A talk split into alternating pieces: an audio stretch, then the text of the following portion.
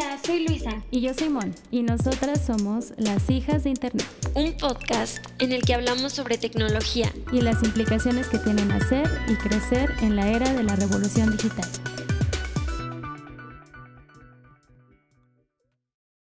Hola Mon, ¿cómo estás? Bien, Luisa, ¿y tú? Bien, también, gracias. Oye, te tengo una pregunta. ¿Cuál es tu red social favorita y por qué? Ay, un poco difícil la pregunta, pero si solo me quedara con una sería definitivamente Instagram. Me gusta mucho ver la creatividad de mis amigos y de mis amigas al tomar las fotos. ¿Y tú? Últimamente he estado utilizando mucho TikTok, de hecho más de lo que me gustaría. Y aunque tengo sentimientos encontrados con la aplicación, principalmente por temas de privacidad, creo que podemos dedicar un episodio completo a hablar de este tema. Pero fuera de eso, eh, las principales críticas que he escuchado hacia TikTok son que es una plataforma para personas muy jóvenes y que su contenido sexualiza mucho a las mujeres. Sin embargo, como ya vamos a ver más adelante, es una plataforma que te permite de una manera relativamente fácil curar por así decir, la página de inicio y el contenido que consumes. Y si lo haces bien, creo que puede ser una plataforma muy divertida. Muy bien, pues para empezar este podcast que es sobre redes sociales, vamos a definir qué son las redes sociales, que son pues plataformas digitales que nos permiten interactuar con personas en Internet. Y las redes sociales siempre han existido en la historia de la humanidad. Sin embargo, pues con la llegada del Internet y de las plataformas digitales, las formas y dinámicas de interacción social han cambiado abismalmente y creo que con esta nueva realidad es más evidente todavía. Según un informe de We Are Social, hasta abril de 2020 había 3.8 mil millones de usuarios activos en redes sociales. Las redes sociales más utilizadas a nivel mundial fueron Facebook, con 2.603 millones de usuarios activos, seguidos de YouTube con 2.000 millones y WhatsApp con 1.600 millones de usuarios activos. A pesar de que las plataformas de redes sociales permiten la interacción de millones de usuarios al tiempo de forma aparentemente gratuita, no hay que olvidar que detrás de ellas hay un negocio muy rentable que es nuestra atención. Estas plataformas se nos presentan como servicios gratuitos, pero como es bien sabido, si algo es gratis es porque nosotros somos el producto. En el caso de las redes sociales, el producto son nuestros datos personales y nuestra información. El modelo de negocio detrás de la mayor parte de las redes sociales que utilizamos todos los días está basado en publicidad. En el caso de Facebook en específico, la publicidad representa el 98% de las ganancias de la empresa. Y este modelo de negocio funciona con base en los datos que proporcionamos como nuestro sexo, género, edad, educación, lo que nos gusta, lo que no nos gusta. Y toda esta información es utilizada por los anunciantes para segmentar sus mercados y focalizar la publicidad que nos aparece cuando utilizamos los distintos tipos de plataformas. Por eso no debería de sorprendernos que los anuncios que nos aparecen mientras estamos haciendo scrolling en Facebook o en Instagram sean cosas que se apegan tanto a nuestros intereses al punto de que pensamos que nuestros dispositivos nos están escuchando. El contenido que consumimos en las distintas redes sociales es priorizado bajo ciertos criterios. Esos criterios están definidos en los algoritmos detrás de las redes sociales. Un algoritmo es el conjunto de cálculos que utiliza cada red social para decidir o priorizar qué contenido vemos. Cada red social decide y le da privilegio a contenido diferente. ¿Se han preguntado alguna vez cómo funcionan los algoritmos de las principales redes sociales de las que hablamos? Nosotras, del primer algoritmo que les vamos a hablar es de Facebook. En lo particular, yo no tengo una cuenta activa porque no me gusta, me parece horrible su interfaz. y sé que Mon es de mi team. Sí, yo también hace un par de años sí dejé de utilizar Facebook me di de baja porque me di cuenta que gastaba mucho tiempo en esa red social y en general soy una persona que gasta mucho tiempo en redes sociales, pero cuando utilizaba Facebook salía con la sensación como de que había desperdiciado mi tiempo. Al menos cuando uso Instagram, termino con una sensación, como dices Luisa, como me inspira a ver las fotografías de mis amigos o seguir ilustradoras o fotógrafos. O cuando uso Twitter, pues me termino con la sensación de que me estoy informando de lo que está pasando en el país y en el mundo y lo que sea. Pero cuando utilizaba Facebook sí sentía que había perdido mi tiempo así en absolutamente nada. Mark Zuckerberg, en 2014, dijo que el principal foco de la red social era convertirse en un periódico personalizado para cada persona y el contenido mostrado dependería de las reacciones de cada usuario. Siguiendo esto, pues en el año 2007 se implementa el botón de me gusta y la estrategia se desarrolla hasta que en 2016 se lanzan otras reacciones como el me enoja, me entristece, me encanta. Y aunque parezca muy simple esta red social, el algoritmo de Facebook, si se combinan y cruzan el comportamiento de los usuarios, pues dan 100.000 variables. El feed de noticias de Facebook se ordena y se presenta con base en el contenido disponible y las señales también que das de acuerdo a tus comentarios, a tus me gustas, también pues al tiempo que le dedicas a cada publicación. Todo esto lo cruzan con tu perfil y el algoritmo de Facebook predice lo que puede mostrarte.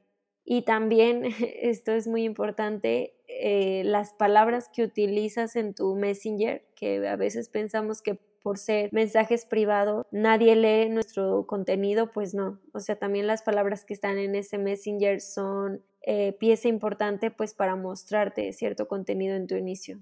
Sí, y el segundo algoritmo del que vamos a hablar es el de Twitter. En lo personal tengo una relación de amor-odio con Twitter porque a pesar de ser una red social que utilizo mucho, me parece que es una red social muy tóxica. No sé si ustedes conozcan a Ofelia Pastrana y si no, deberían. Es una comunicadora de ciencia y tecnología y justo ella jugó con el algoritmo de Twitter poniendo un tweet que decía amo a AMLO y otro que enseguida que decía odio a AMLO. Después de esos dos tweets puso un tweet que decía este, esto es un experimento, quiero ver qué pasa. Y lo que sucedió es que el tweet de odio tuvo más interacciones, retweets, likes y comentarios que el tweet de amor. Y creo que este es un ejemplo muy claro de cómo Twitter puede ser una plataforma muy tóxica y que puede promover el odio. ¿Tú qué opinas de Twitter, Luisa? Yo me tengo que silenciar a veces. Sí, a veces yo bloqueo por completo Twitter. No sé si saca de mí cosas medias extrañas. Y Luisa en especial acaba de tener un episodio muy tóxico con con su uso de Twitter. Le tuve que decir, amiga, date cuenta. Sí, la verdad, sí. Ahora no lo he cancelado, pero por lo regular, de verdad lo tengo que bloquear, o sea, me doy de baja por completo. El algoritmo de Twitter tiene dos opciones. La primera es que te aparezcan los tweets de forma cronológica. Tengo entendido que esa fue eh, la opción original cuando salió Twitter. Y tiene una segunda opción que es que te muestra los tweets por relevancia. En esta segunda posibilidad, que fue implementada en 2016, el algoritmo hace un cálculo sobre la relevancia del contenido para los usuarios de acuerdo a los likes, eh, retweets y cantidad de comentarios. Los cuatro factores que influyen en este algoritmo son qué tan recientemente se publicó el tweet, cuántos retweets, clics, favoritos e impresiones ha recibido un tweet, si tiene algún tipo de medios como imágenes, videos y GIF y cuán activo es un usuario. Esta priorización del algoritmo por la interacción con los usuarios hace que los tweets más polémicos, que por lo general son los que incitan al odio y los más tóxicos, sean los priorizados y en gran medida los que aparecen en nuestra página de inicio como más relevantes. Bueno, el siguiente algoritmo del que les quiero platicar es de Instagram. Hasta el año 2014 Instagram no poseía ningún algoritmo que monitoreara las actividades de los usuarios. A partir de que Facebook compra Instagram, las cosas cambian y el nuevo algoritmo, el orden en el que te muestran las publicaciones, pasa a ser definido por el número de me gusta y los comentarios de cada fotografía, así como el nivel de interacción que tiene el usuario de origen con, con las personas que comentan, por ejemplo, el post y el horario de la publicación. A mí en lo personal me gustaba más el, algoritmo, de hecho en general me gusta más el algoritmo que te muestra las publicaciones en orden cronológico y no priorizadas, porque siento que en Instagram, por ejemplo, luego me salen como las publicaciones como de influencers o pues sí, que tienen más likes y comentarios y no necesariamente esas son las que me interesan más. E incluso las fotografías que más aparecen son fotografías de mujeres. Exacto. Que también es una red que sexualiza muchísimo. Y bueno, por último, me gustaría platicar sobre el algoritmo de TikTok. Sé que, Luisa, tú aún no descargas TikTok. No, pero muy pronto. Es que no sé, porque sí es muy adictivo, ¿eh? La página de inicio de TikTok se llama Para ti y muestra una serie de videos curados por el algoritmo de acuerdo a los intereses del usuario. El sistema de recomendaciones se basa principalmente en las interacciones de los usuarios, como los videos que te gustan o que compartes, las cuentas que sigues, los comentarios que publicas y el contenido que creas. También se basa en la información de los videos como los hashtags que usas o los sonidos y filtros que utilizas. Por último, el algoritmo se basa en las preferencias de tu dispositivo, como la ubicación, el lenguaje y el tipo de dispositivo. Todos estos factores son procesados y ponderados en función de su valor para el usuario. Un indicador fuerte es el de interés, es decir, si la persona termina de ver el video completo. Y un indicador débil, por ejemplo, es si el espectador y el creador están en el mismo país. Esto hace que la página para ti sea muy personalizada de acuerdo a los intereses del usuario y creo que es la razón por la cual siempre que abro TikTok me aparecen videos de gatitos y de perritos. Y se nos olvidó decir que Instagram tiene esta nueva función como un poco copia de TikTok, de los Reels, que igual es este formato de videos cortos con sonidos como preestablecidos que puedes utilizar, que pueden utilizar muchas personas. Pero a mí me gusta, lo que a mí me gusta de TikTok es como su aleatoriedad y que hace posible que veas videos de gente que igual no es tan famosa o que no tiene tanto como alcance, interacción. Y siento que Instagram tiene como ese vicio, que siempre lo que te va a aparecer es las personas que tienen más seguidores y más comentarios y esas cosas. Bueno, pues todo esto que les platicamos eh, hace que las redes sociales que utilicemos pues sean adictivas.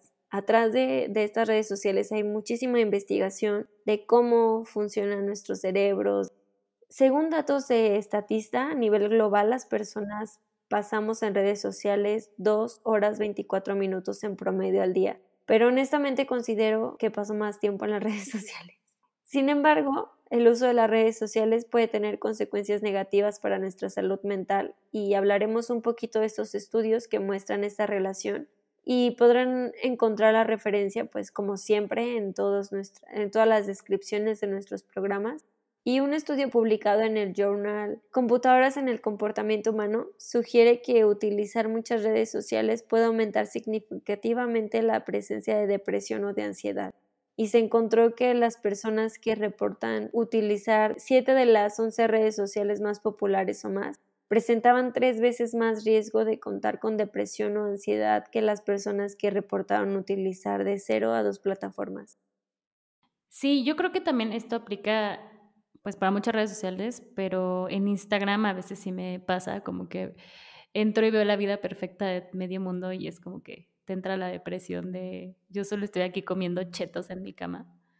Y más porque hablamos de que pri, eh, privilegia justo estos, estas vidas perfectas. Bueno, pues además un estudio publicado en 2012 exploró cómo el cerebro trata la adicción a las redes sociales como la adicción a otras drogas como el alcohol o el cigarro. Se ha demostrado que la adicción a redes sociales causa daños en las mismas zonas del cerebro que otras drogas y también se ha asociado que la recepción de comentarios positivos en redes sociales como Facebook puede estimular la actividad cerebral asociada a la recompensa. Además, el uso de redes sociales provoca liberación de dopamina, el componente químico cerebral asociado al bienestar. Es decir, el diseño de las redes está orientado a causarnos cierta adicción a utilizarlas para recibir cada vez más atención de nosotros y así alimentar el modelo de negocio. Todo esto a partir de comprometer nuestra salud mental. En lo personal, yo sí considero que tengo un tipo de adicción a las redes sociales y me encuentro constantemente luchando con utilizarlas en menor medida, pero honestamente me parece muy difícil. O sea, de verdad, soy un fracaso en el autocontrol y a veces sí estoy como antes de dormir dos horas viendo TikTok. Instagram cada vez lo uso menos.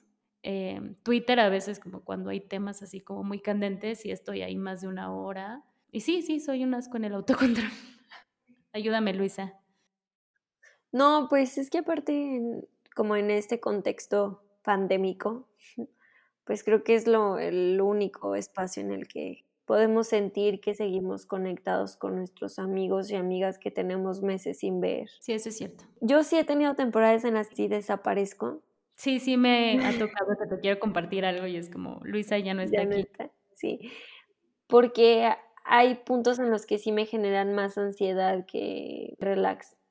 Sí, y siento que también eso, el hecho como de regresar a las redes sociales o como la sensación que yo tuve cuando abrí TikTok, es este fear of missing out, o sea, como esta sensación de que te estás perdiendo de algo y de que de verdad tienes que estar en la red social, porque si no, te vas a desconectar del mundo y el mundo se va a olvidar de ti. Sí, yo me voy, pero la neta siempre vuelvo. Porque siento que justo eso, que me estoy perdiendo de algo importante, algo relevante.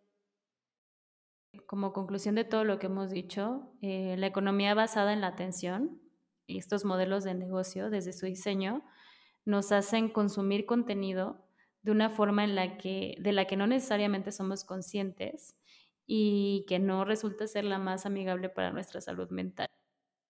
Y bueno, sí les voy a decir algunas cosas que a mí me han funcionado, pero sí creo que no hay una aplicación, no es una varita mágica como en ningún problema, más que pues hacer conscientes que la tecnología y las redes sociales no, no son neutrales. Y bueno, ahora sí, algunas recomendaciones muy rápidas es, eh, la primera pues es borrar las aplicaciones de nuestros celulares, porque en nuestro cerebro hay como un autoplay a nuestros iconos, incluso hay algunos papers que dicen que los colores que se utilizaron para cada aplicación pues son como ya muy referentes en nuestro cerebro de buscarlos y darles automáticamente play. Y también una aplicación para computadoras se llama Self Control y pues en la cual introduces las direcciones de las redes sociales y con eso no, no te permite entrar el tiempo que indiques. También el link se los dejamos ahí.